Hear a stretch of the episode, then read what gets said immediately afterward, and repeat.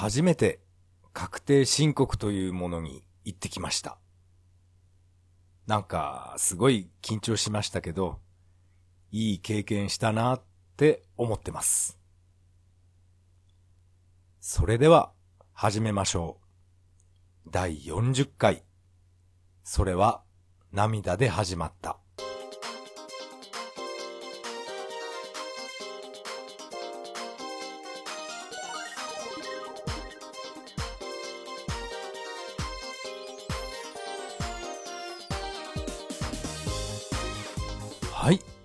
改めまして、こんばんは。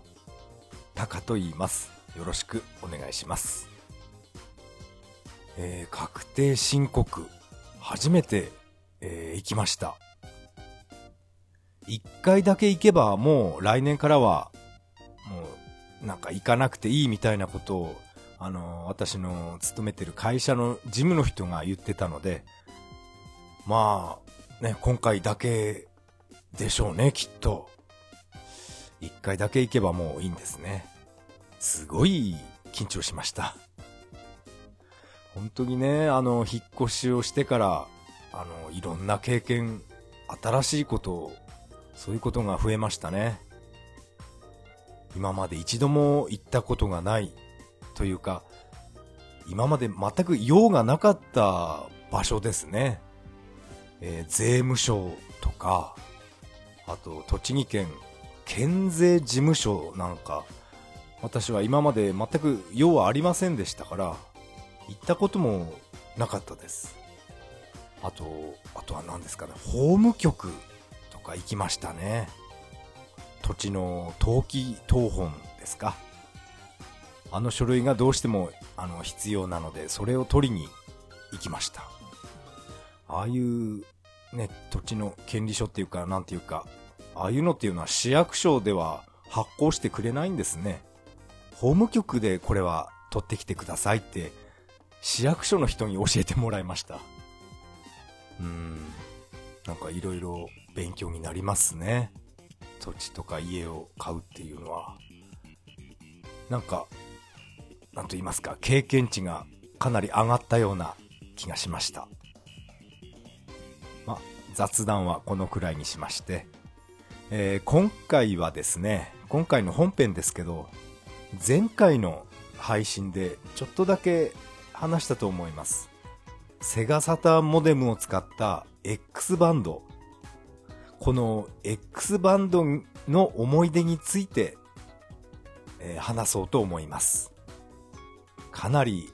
昔の話なので、ちょっと自分自身もあやふやな、あやふやなところが多いですけど、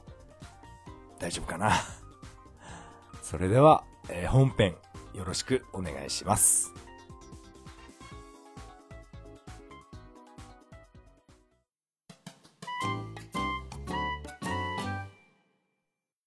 はい。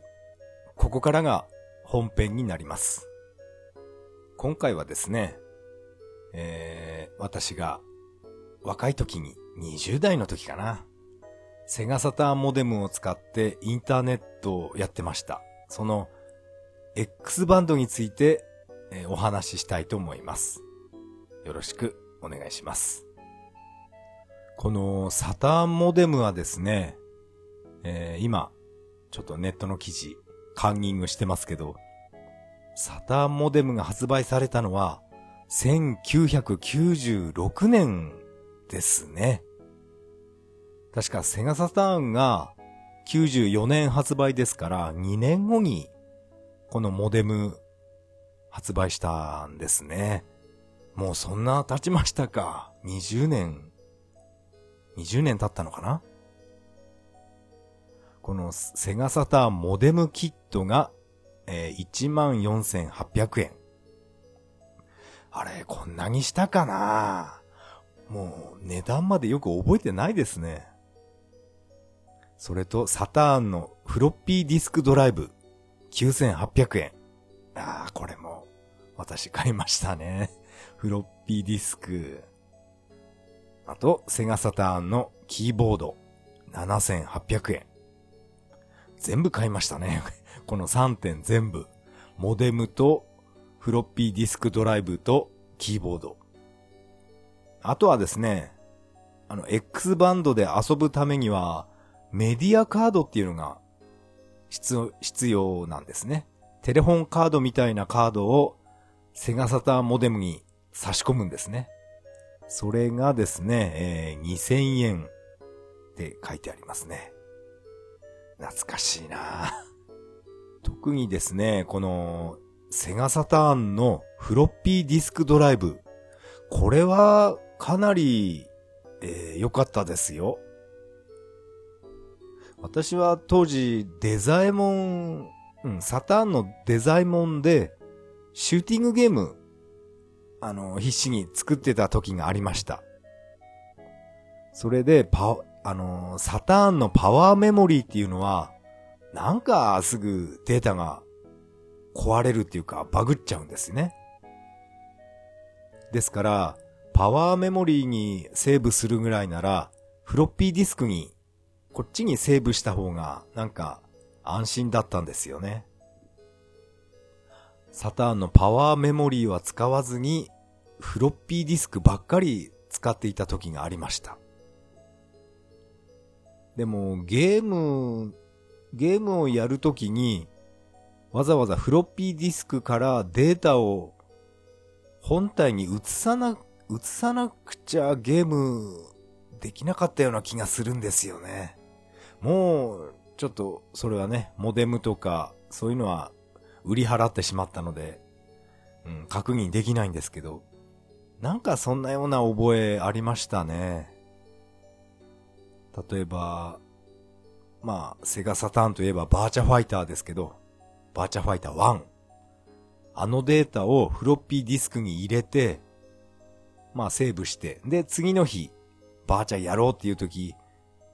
その時はフロッピーディスクを立ち上げて、バーチャファイターのデータをセガサターンの本体メモリーにコピーしてから、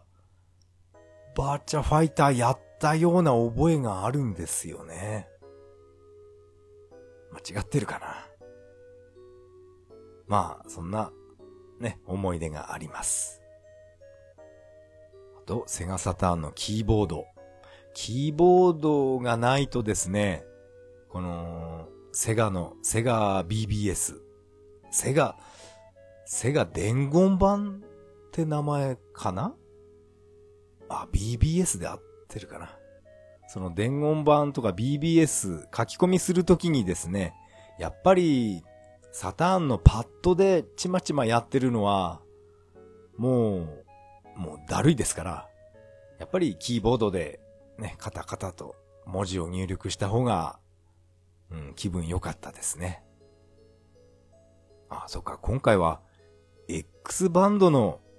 思い出話じゃなくて、そうですね、セガサターンの、セガサターンモデムの思い出になりますね。そうそう。さっきからなんか、ね、フロッピーディスクの話ばっかりしてますけど、うん。X バンドだけじゃなくて、そうですね。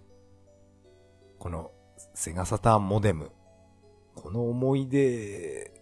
ですね。これはですね、?14.4 キロ BPS。なんか、俗に言う、一ちょんちょんって当時言ってたような気がするんですけど、アナログ電話回線を使ったインターネットなので、非常にスピードは遅かったです。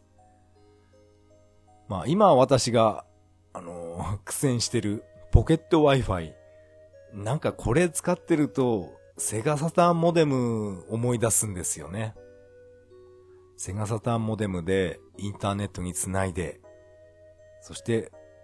まあ、セガのホームページだけに限ったことじゃないんですけど、いろんなページを私は見てました。バイク、バイクが好きなので、バイクのホームページとか、うん、いろんなね、見ましたけど、やっぱり遅いんですよね。このサターンモデム。まあ仕方がないでしょうけどね。ちょっとちょっと大きめのバイクの画像とか表示させるときに、まあね、まあ昔やってた人は知ってると思うんですけど、上、上から徐々にじわじわじわと画面が溶けていくと言いますか、ゆっくりと画面を降りてくるんですよね。で、途中でバグったかなんかで知らないですけど、ぐちゃーっておかしくなっちゃったり、全部ネズミ色になっちゃったり、そういうのは、うん、昔のインターネットではあるあるネタだと思います。あ、そっか。当時私はですね、セガサターンモデムでインターネットやっていた時は、NTT のテレ放題っていうのにもちろん入ってました。当時はあれに入、入らないでインターネットやる人っていうのは、かなり、うん、裕福な人じゃないですかね。みんな、テレ放題に加入して、えっと、夜11時から朝8時までは、確か、定額なんですね。いくらだったかな ?3500 円とか、そのぐらいだったかな？なんかもう、金額もよく覚えてないくらい昔の、昔の話をしています。それでですね、セガサターンモデムでインターネットデビューしまして、そしてセガ、やっぱりセガ好きなので、セガ BBS に行って、えー、たくさん書き込みしてたんですよね。それでですね、昔のページ、今ちょっと検索してみたら、ありました。セガ BBS 関係の、このページが。えっとですね、セガ BBS 発言ランキングっていう、こういったページがありまして、誰が何回くらい発言したかっていう、発言数が多い数第1位から、これ何位まであるんだろう？何百位とかすごい下の方までありました。これをちょっと最近見つけまして、第1位の1位からずっと下にスクロールしていって、なんかね、懐かしい名前、ハンドルネームですか？その人たちがね、いっぱいで、もうニヤニヤしながら、この、ね、発言ランキング、これを眺めていました。ここにですね、あの、実は私の名前も入ってるんですね。私はですね、このセガ BBS、まあ、セガチャット、チャットルームでもそうだったんですけど、私はですね、ハンドルネーム、家政婦はムタっていうハンドルネームで、ずっとこのセガの BBS に書き込んでいました。これですね、この家政婦はムタっていうハンドルネームで、まあ、ほとんど毎晩ですね、セガのチャットルームでテキストチャットをして遊んでました。懐かしいな。その当時一緒にね、朝8時くらいまで、だいたい同じようなメンバーが集まってチャットしてたんですよね。その時朝まで一緒にチャットしてた人の名前とか、もう今でもはっきり覚えてますよ。名前と言いましても、ハンドルネームですけど、まあ、本名はわかりませんけど、うん、ハンドルネームの人、よく覚えてます。今頃何してるんですかね。ずっとですね、もう、だいたいですね、夜中1時から朝8時までずっとチャットルームでくだらない話を、うん、テキストチャットしてました。そして朝8時近くなると、なんかみんなお互いの各自の部屋でテレビ、みな、テレビを見ながらチャットしてるんだと思います。みんなフジテレビに合わせてまして、で、あ、そろそろ今日のワンコだねとかそういう書き込みが出るんですね。今日のワンコが始まるから、もう朝8時になっちゃうから、テレホタイムを終わりだし、そろそろ落ちるか、なんて、そういう、えー、会話になってました。私はですね、当時、8時、朝8時半に出勤したり、そういった勤務体系のえー、仕事をしてたので、うん、あんまり夜寝ないで、ずっとサターンのキーボードを朝8時までカタカタ叩いてた時が多かったですね。そしてみんな、あの、8時近くなると、また、また今夜ね、とかっていう、そういう言葉を残して、うん、みんな、バイバイとか、ね、ムタさん、またね、とか、なんか私はムタさんって呼ばれてましたね。うん。家政婦はムタっていうことなので。うん、懐かしいですね。家政婦はムタ。確かこのハンドルネームで、えー、っと、サターマガジンとか、そういうハガキも送っていましたね。何回か載ったかな。それでですね、この BBS 発言数ランキングで、えー、私は171位にいました。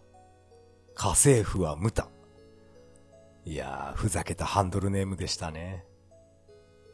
今の若い人に無駄って言っても多分わからないと思いますけど、まあ昔、グレート・ムタっていうプロレスラーがいました。まあそこから取ったっていうことですね。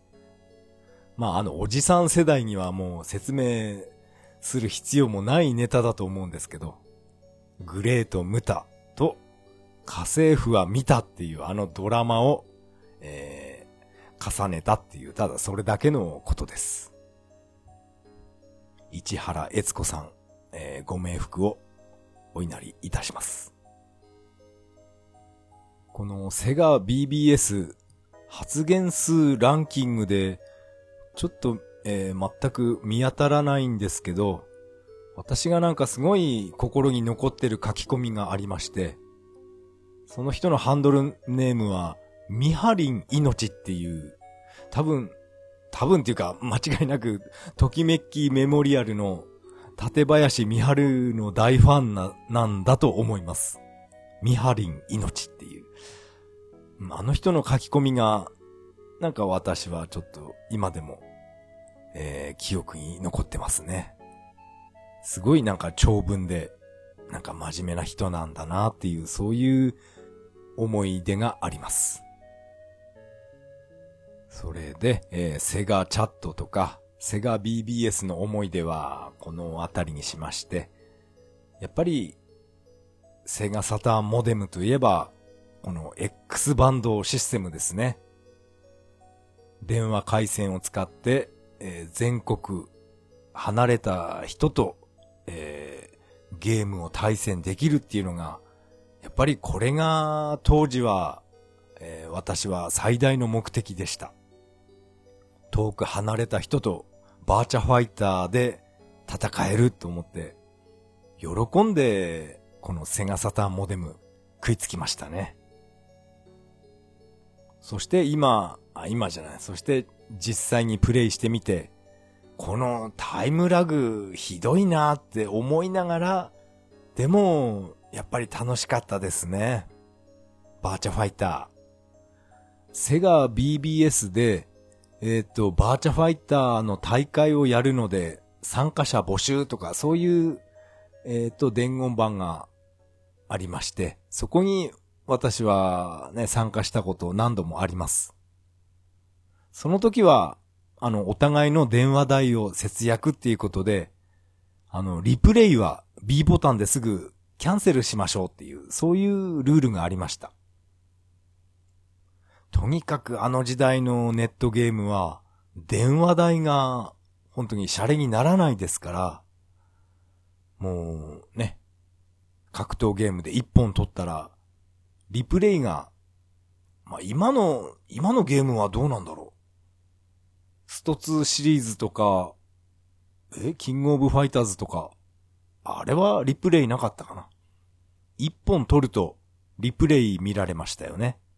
あれを B ボタンでキャンセルしようっていう、そういう取り決めを伝言版でしまして、そして、あれ？そしてどうやったんだろう？対戦なんかもう忘れちゃいましたね。えっ、と、大会に参加しますって書き込みして、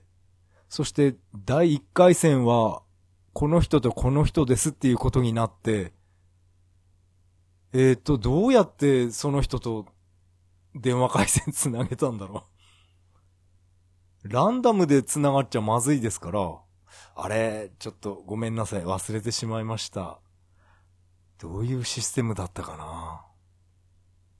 例えば東京の誰々さんと一回戦戦い、戦ってくださいっていうことになったら、その相手の人の電話番号に電話かけるわけじゃないし、あれどうやったっけな？いやーもう、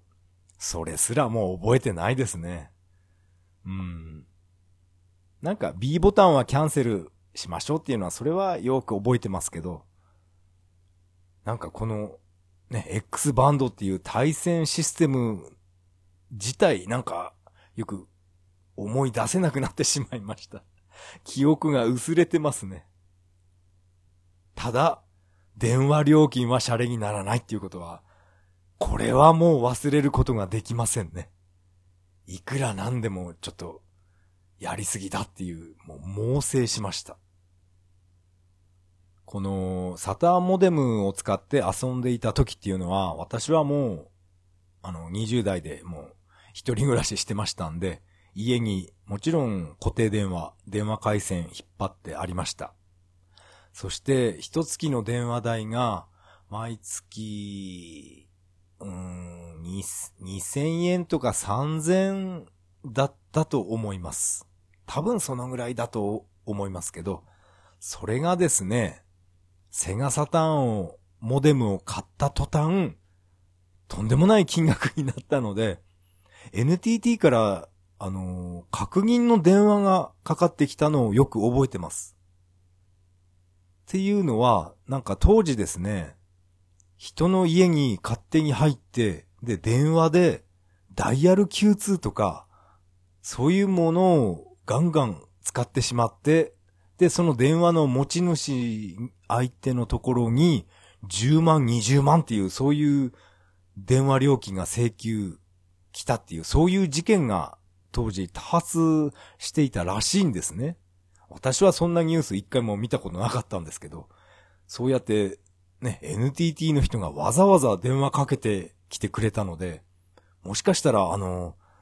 身に覚えがない電話代ですか？とか、そういうことを聞かれました。そういったダイヤル Q2 をやりたくて他人の家に入り込む手口が多発していますっていう、そういうことを聞かれたんですけど、いや、私は、あの、私は正直に、いや、これはあの、自分でゲームやりましたって 自白したんですね。まあこんなところで嘘をついても、まあね、いずれバレますから、私は別に何もやましいことはしてないので、思いっきり、ね、ネット回線でゲームやったから、だから、こんなに電話料金が跳ね上がったんですねって、そんな会話を NTT の人としました。うん。でも、こうやってわざわざ電話をかけてきてくれるっていうのは、すごい良心的だなって思いましたね。なんか、こんな確認の電話するんじゃなくて、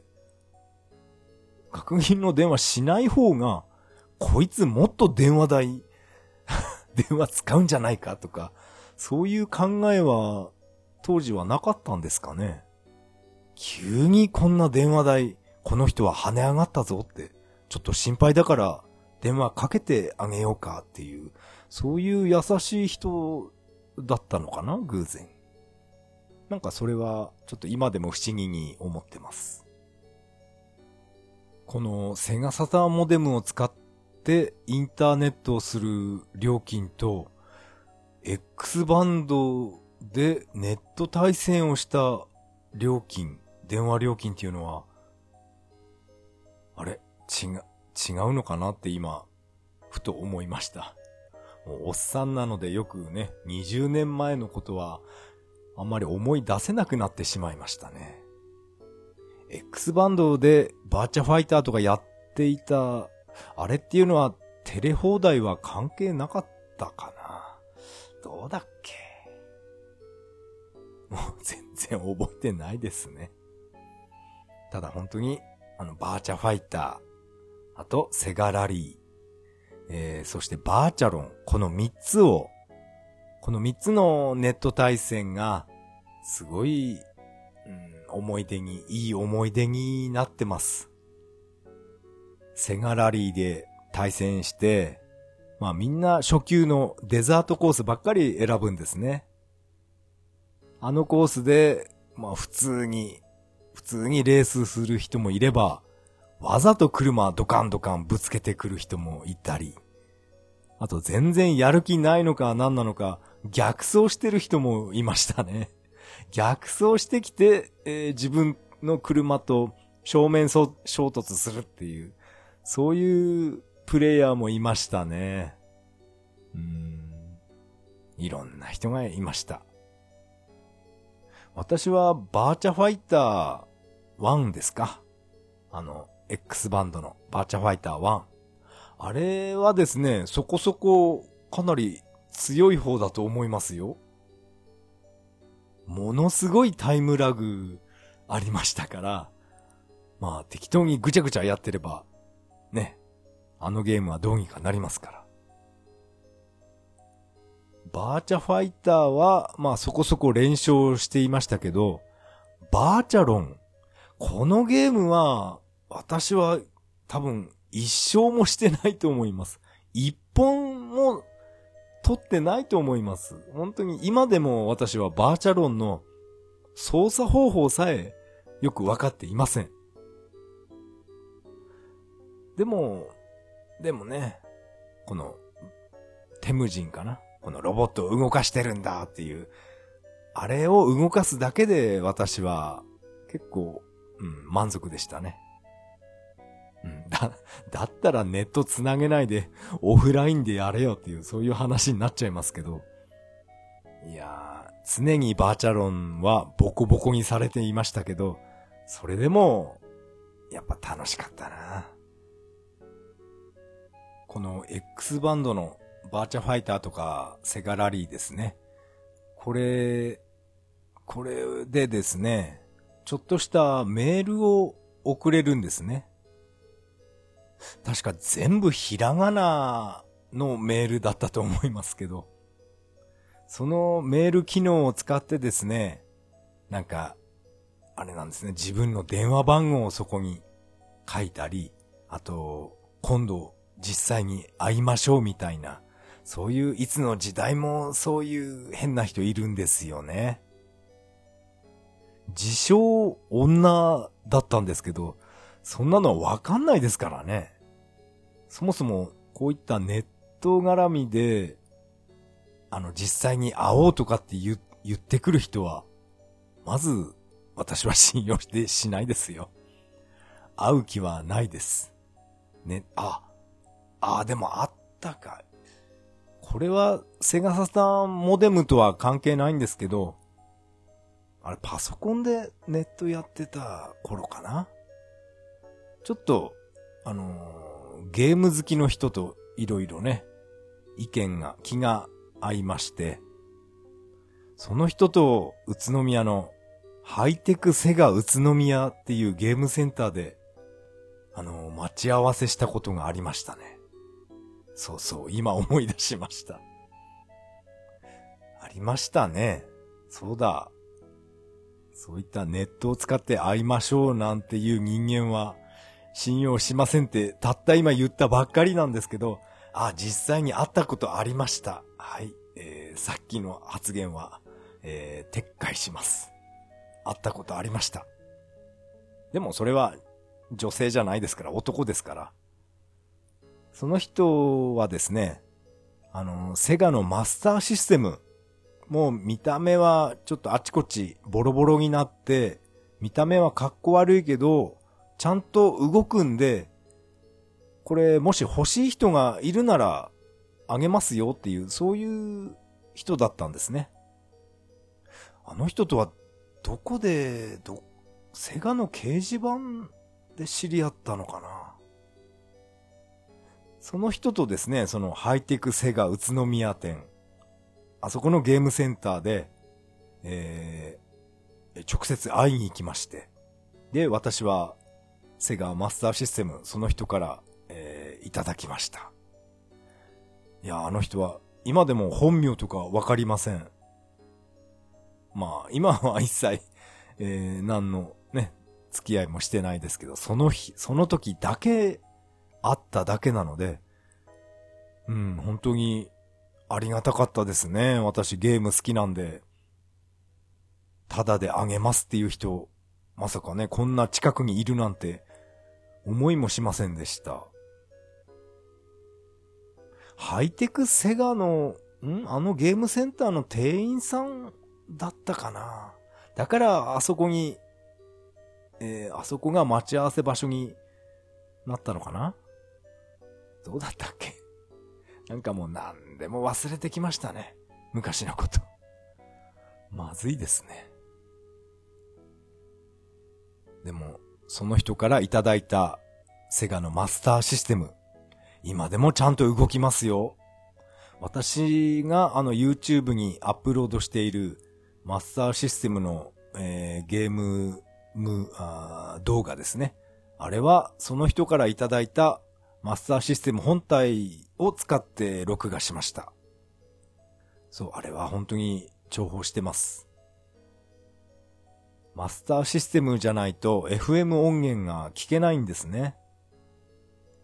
うん、私はセガマーク3仮パクされてしまったので、本当にムカつきますね。それですから、FM 音源でゲームやりたいときは、マスターシステムを使いまして、で、そうじゃないときは、メガドライブにメガアダプターを合体させて、そこにマーク3のソフトを、えー、セットします。そうすれば、FM 音源じゃなくて、PSG 音源のゲームになるんですね。こういうマニアックなことをやってます。そういうことを私はあの自分の YouTube に、あそこにアップロードしています。誰の得意もならないただの思い出置き場ですね。YouTube は。この私がアップロードした YouTube の動画にですね、最近なんか悲しいコメントばっかり増えましたね。すっげえ下手とか。まあ、まあ確かに下手なんですけど、うん、あれはですね、このタイムラグがものすごくて、もう、ね、すごい下手なプレイばっかりの動画になっちゃったんですよね。これはですね、いつかね、ちゃんとした値段のゲームキャプチャーっていうんですか。ああいうものを買って、タイムラグが少ない状態にして、それを、えー、パソコンに録画して、YouTube にアップロードできたらいいなって思っています。どうにかならないですかね、このタイムラグ。うーん。このタイムラグがもう少しマシになれば、あの、私がプレイしているアクション、特にアクションゲームは、もうちょっとまともなプレイ動画になりますよ。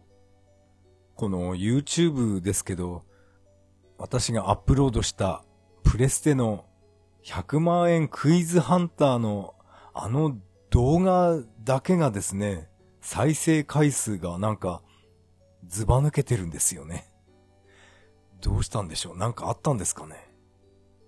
みんな、柳生博士大好きなんですかね？柳生博士って今、日本野鳥の会の会長をやってるんですよね？これは驚きました。なんか定期的に私の家にですね、日本野鳥の会から、この募金お願いしますっていう、それが届くようになってるんですね。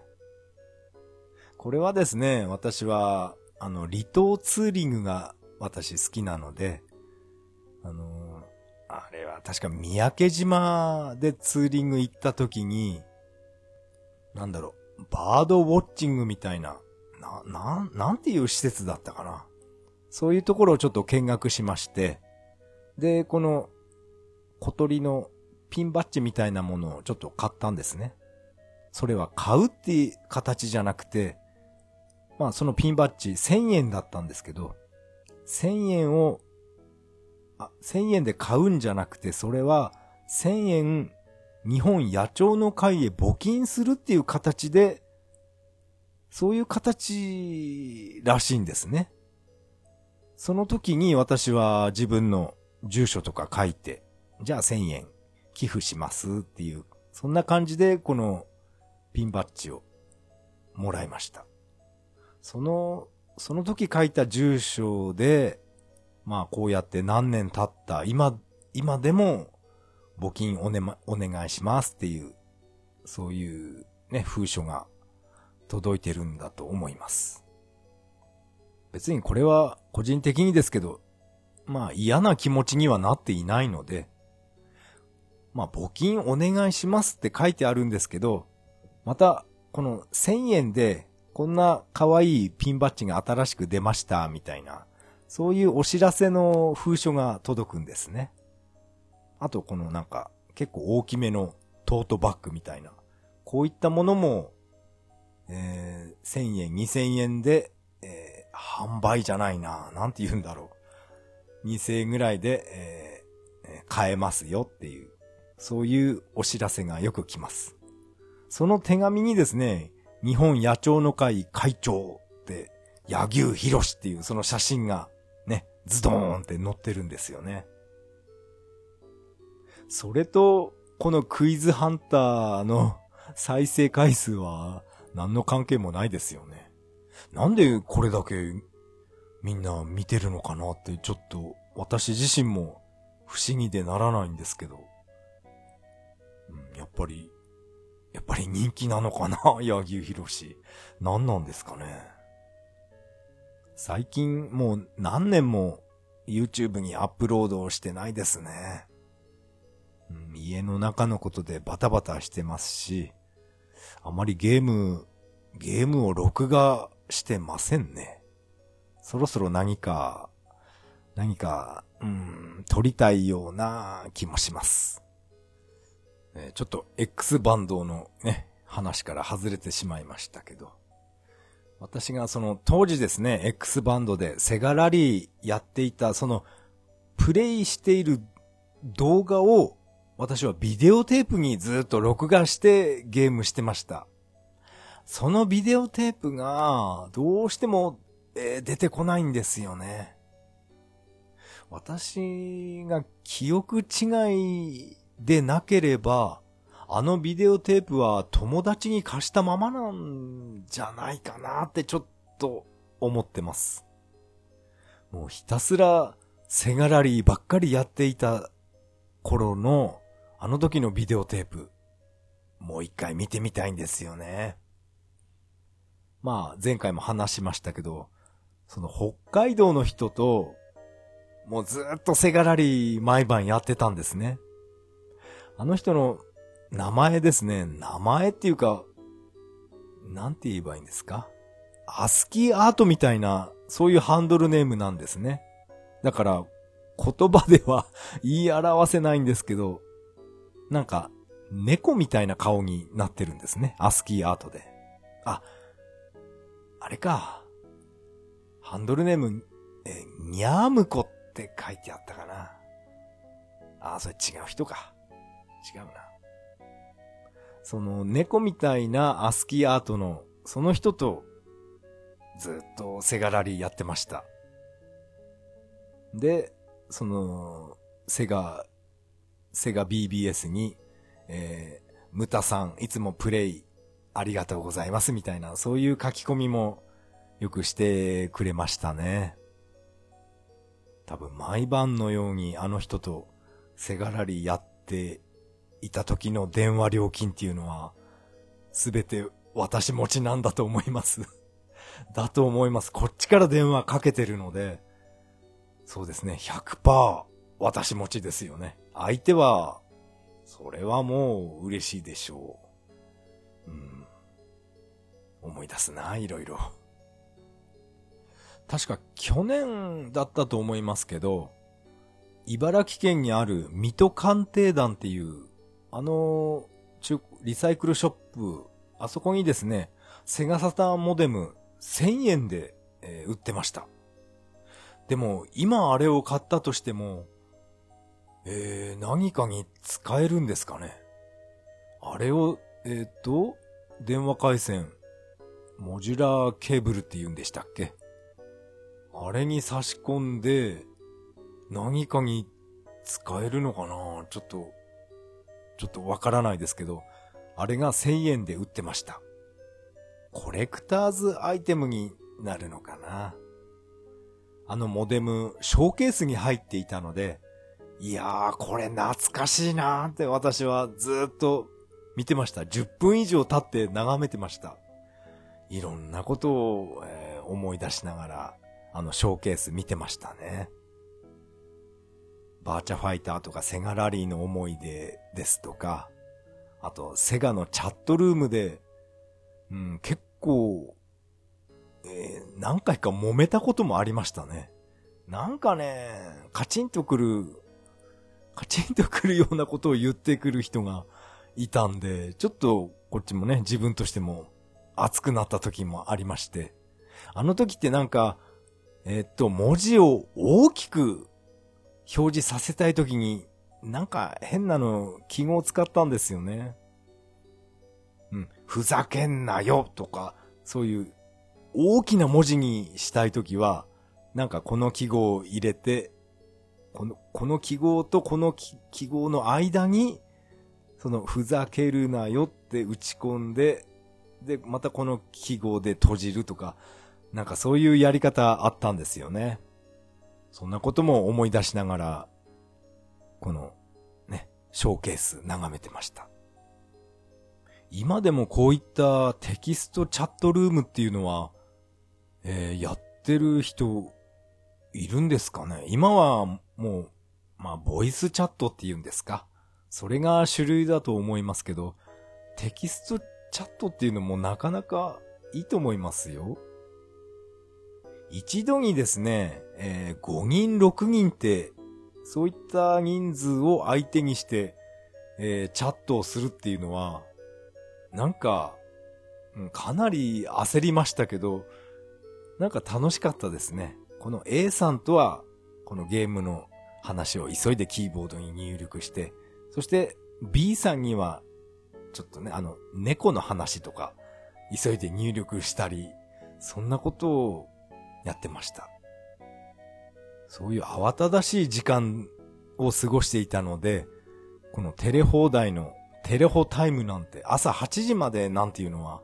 あっという間に感じたんですよね。もうあっという間に外が明るくなって、ね、まあもう目覚ましテレビ、目覚ましテレビが終わる時間かな？もう8時近くなっちゃうんで、うん、もう終わりにしようっていう、うん、そんな、そんなテキストチャットやってましたね。20代だったな。えー今回の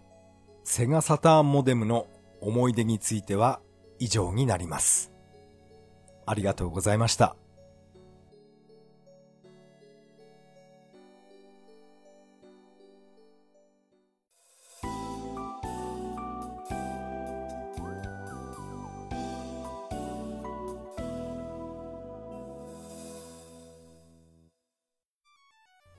はい、エンディングです。エンディング曲はメガドライブ版ソーサリアンから Beautiful Day になります。第40回目の配信、いかがだったでしょうか？今回はですね、セガサターンモデムの思い出について、えーお話ししてみました。正直、かなり、えー記憶あやふやなので、なんかめちゃくちゃになっちゃいましたね。こういったネット対戦ですけど、今は、なんと言いますか、ボイスチャットっていうんですか。こう、ね、会話をしながら、うん、対戦できるみたいですね。例えば、任天堂スイッチだけ買ってきて、そしてこういったボイスチャットっていうのは、それはできないのかな？ボイスチャットはなんかそれなりにマイクか何か買ってくるんですかね。ヘッドセットっていうんですか？ああいうの。私は持ってないですけど。iPhone の純正のあのね、マイク付きイヤホンなら、あれなら持ってますけど、そっか、ボイスチャットしながらゲーム。うん、そろそろ私もやってみたいですね。あ、そういえば、この私のネット環境ですね。えー、っと、まだ工事日が決まってないんですけど、早ければ3月の、うん、3月の10日過ぎですね。まあ私の希望はそのあたりなんですけど、まあ業者さんの方も都合があるので、その日はあの他の工事が入ってますとかそういうことがあると、まあどんどんずれていくんですけど、まあ順調にいけばそのくらいには業者の人がね、工事しに来てくれるはずです。もうルーターは買ってきました。あとは私が、そうですね、任天堂スイッチを買ってくるだけですね。ここで、ついに久々にネットデビューと言いますか。あ、いや、ネットデビューの前に、えー、任天堂スイッチの、あの、ソフト、SNK コレクションですね。まずそれをやらないといけませんね。もう、あれは、あれ、いつだっけ？年末かな？アマゾンで買った任天堂スイッチのソフト。あれを、もう、もうね、もう2月だっていうのに、まだソフトだけ、パッケージだけ眺めてますから、いい加減に本体買わないといけませんね。まあ、光回線、えー、開通記念ということで、まあ、怒り、やりますか。この SNK コレクションこのプレイ動画、YouTube にアップしている人もいました。やっぱりこれは間違いなくアーケード版の怒りが入ってますね。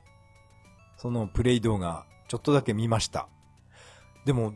どうやってこれ操作してるのかわからないんですよね。まあそれは自分でスイッチを買ってきて確かめたいと思います。怒りの BGM 好きなんですよね。ま最後は、やっぱりちょっとだけ雑談しますか。つい数日前テレビでですね、あの人はお笑い芸人の我が家の一人ですね。ちょっと名前わからないですけど、その人が育毛チャレンジみたいことをやってました。なんか頭のてっぺんがかなり薄毛で悩んでる人なんですよね。あのお笑い芸人。我が家の、なんて言ったかな、名前。名前はちょっとわからないんですけど、その、ね、薄毛で悩んでたその彼が、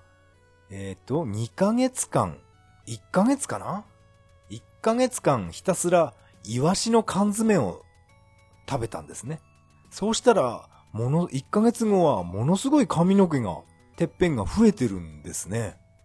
あれを見て、うわー、これなんか、面白そうだなと思って、私も自分でもやってみようと思って、で、次の日、スーパーに行ったら、いやー、イワシの缶詰、全滅でした。何ですかね、これは。みんなあのテレビ、テレビを見た頭の薄い男たちが 買い占めていったんですかね。私の近所、家の近所のスーパーは、イワシの缶詰全くなかったので、ちょっと離れたスーパーへ、大型スーパーへ行きました。そこでもやっぱりイワシの缶詰ありませんでした。逆にですね、あれだけ品薄だったサバ缶、あっちが大量に余ってましたね。いやー、テレビの影響ってすごいんですね。私も別に頭が薄くて悩んでるわけじゃないんですけど、あんなね、あんなにすごい髪の毛増える、増えるのを見たら、いやーこれ、なんか、面白そうって感じたんですね。別にみんなに隠れてこそこそやるんじゃなくて、会社のみんなにも、あれ、イワシで髪の毛増えるらしいから、俺ちょっとやってみるよって、そういう話、みんなの前でしてました。そんなね、髪の毛が薄いぐらいで、くよくよするような性格じゃないんで。とにかく、これは、楽しそうですよね。毎日毎日イワシの缶詰を食べるっていうのは。そして、髪の毛だけじゃなくて、まあ体にもいいと思うんですよね。イワシとか、サバ缶とか。だから、一石、もう二丁三丁もあると思います。そういったことで、このイワシの缶詰食べたかったんですけどね。もうありませんでした。うん、残念です。まあでも、前回、前回話した、あの、何でしたっけ？納豆ダイエットじゃないですけど、なんかテレビ局がね、実はあれは、あの、やらせです、でしたっていう謝罪会見までならなければいいんですけどね。実はあの、イワシの缶詰で、ふさふさになるっていうのは嘘でしたっていう、そういうことにな、なるのかな？どうなんだろう。明らかに髪の毛の量が違いますから、あの効果が本当だとしたら、これはもう全国のスーパーからイワシの缶詰消えますよね。うん、どうなんだろう。やらせじゃなければ、えー、いいんですけどね。このポッドキャストでは皆さんからのメッセージをお待ちしています。シーサーブログの投稿フォーム、またはツイッターからハッシュタグ、それは涙でとつぶやいていただけると大変励みになります。えー、本編でも話しました、このセガ BBS 発言数ランキング。このランキングに載ってるハンドルネーム、本当に懐かしい人ばっかりだなって、えー、感じました。今夜はノスタルジックに浸りたいと思います。それでは次回配信までさよなら。